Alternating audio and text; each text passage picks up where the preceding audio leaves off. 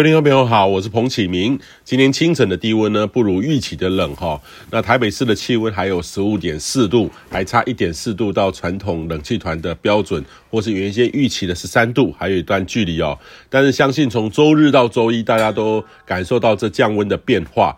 那一些平地的自动气象站呢，还是有十二到十四度的低温。那中南部呢，也到十二到十四度。冷空气呢，在不同地方明显的发威哦。那这个是一波这一波冷空气气来说的话，最强的时候，呃，提醒您要注意身体健康，尤其是年长者，务必要给予适度的关心，更要预防感冒哦。那这一波东亚的冷空气呢，的确是入冬到目前为止最冷的一次。伦敦的零度线呢，也南下到长江流域。中国南方的广东到福建北方呢，也都出现个位数字的温度。台湾呢，则是影响比较小哦。那预计呢，今天北部温度回温是有限的，白天高温才十八到二十度哦，接近二十度。中南部呢，可以到二十四到二十六度，较昨天周一好一点。还是可以感受到一些凉意。那未来这几天都维持类似哦，稍微有点回温，缓回温，但是幅度不是很大，顶多一到两度哦。那这一波呢，也伴随着轻微的境外污染物，但是都还是维持普通等级。随着明天开始水汽增多，应该会恢复到正常的情况。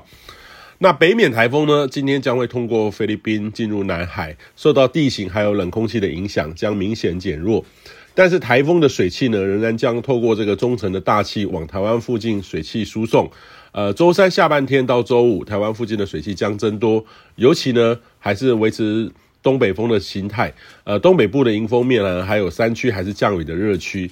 各地呢在周四也将明显的阴沉偶雨，不过呢还是以东北部比较影响比较大。特别是宜兰到新北市的东北角区域哦，温度上虽然说稍回温，但是水汽多，感受仍偏湿凉哦，湿冷。周五呢是一个转变，预期有波干冷的空气再度接近，温度呢也会下滑，大致上呢强度跟今天类似。要到周日到周一呢，冷空气才会明显的减弱，明显回温。近期呢还是呃仍然维持着一。一两周哈，这个一到两周之间，呃，有一波较强的冷高压南下，仍然要注意温差的波动。那联合国气候会议呢，COP 二十五，周一正式在西班牙的马德里举行。那预计呢将会进行两周。那今年呢，因为政治的因素，地点也一波三折，最后以智利马德里很特殊的方式来进行。然而，很不乐观的呢，是在会前有许多的报告都指出，目前呢已经进入一个严重的临界点，地球的气候是即将很不稳定，真的来不及了。现在呢，得要付出比五六年前多一倍的减碳代价，才能够减缓气候的变迁。甚至很多人呢用词不再温和的气候变迁，而是用气候紧急或是气候急迫，英文就是 emergency 来取代这个 change 啊。